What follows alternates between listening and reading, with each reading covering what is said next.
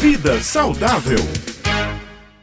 Olá, ouvintes do Jornal Estadual. Aqui é o Dr. Alan Lúcio e sejam muito bem-vindos a mais uma edição da nossa coluna Vida Saudável. Meus amigos, minhas amigas, hoje eu vou falar de um tema extremamente importante e que no meio dessa Covid-19 a gente jamais poderia esquecer, que é a dengue a zika e a chikungunya. Nós estamos numa época, essa época de verão, em que vez ou outra aparecem algumas chuvas, em que há um aumento do número de casos dessas arboviroses. Arboviroses, pessoal, são doenças transmitidas por mosquitos. A dengue, a zika e a chikungunya são doenças causadas por um vírus e transmitida por um mosquito que é o famoso Aedes aegypti. Mas tem uma novidade também para falar para vocês, que é o Aedes albopictus pictus, tá? Aqui na cidade nós temos, na verdade, esses dois mosquitos fazendo a transmissão é, dessa doença. O Aedes aegypti, ele tem hábitos mais urbanos, ele geralmente se desenvolve aí em, em pneus, em calhas. Pra você ter ideia, até naquele pote de água do seu animalzinho doméstico, se você deixar aquilo dali por muito tempo, ele pode ir lá e também é, formar criadouros, colocar seus ovos, tá? Então, além disso, tem o Aedes albopictus. O Aedes albopictus, ele geralmente costuma se desenvolver em regiões de, de matas, de florestas, de regiões que têm um pouco mais de densidade vegetal, tá? Mas a gente sabe que existem é, determinadas áreas, né, com chuva, principalmente aqui na nossa capital João Pessoa, no Brejo, áreas que, que realmente têm algumas florestas, que esses locais podem ser locais de, de proliferação e disseminação do Aedes albopictus. Então, quais são os cuidados cuidados que definitivamente a gente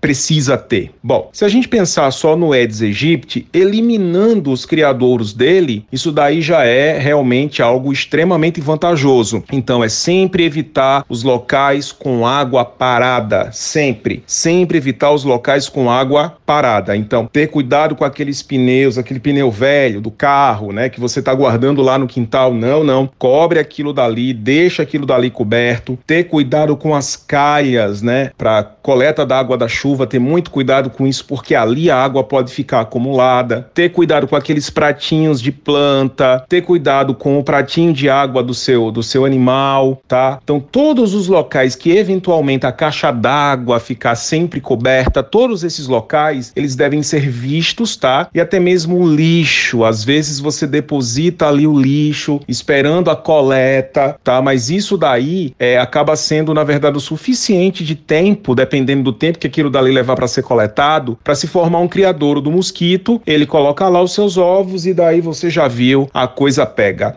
Quanto ao Aedes albopictus, quem mora em região de mata não vai ter o controle da proliferação desse mosquito nas, nas matas. Então, nesse caso, quem mora nessas regiões, sempre vale a pena colocar telas, tá? Nas portas e janelas, tá? É, usar repelente sempre que possível, tá? É, se for o caso, dormir com mosquiteiros, ou então usar aqueles, aqueles dispositivos é, eletrônicos, né, para matar inseto. Tudo isso seria muito bem-vindo, principalmente nessa época que a gente tem um, um boom, né, um aumento muito grande da reprodução desses animais. E aí, gente, fica sempre a dica: se você desconfia de algum foco desse mosquito, faça o contato com a sua prefeitura, faça o contato com a vigilância tá, epidemiológica exatamente para denunciar esses locais. Em João Pessoa, por exemplo, a prefeitura tem um telefone, vale a pena destacar, é o 3214 5718, exatamente para você fazer a denúncia desses locais suspeitos. Cuidado, gente. Dengue, zika e chikungunya são doenças que podem matar, são doenças que trazem sintomas desagradáveis. Vamos também lutar contra, contra essas três doenças. Em época de Covid-19, o máximo que a gente puder evitar de outras doenças é sempre muito bem-vindo. Um abraço e até o nosso próximo encontro.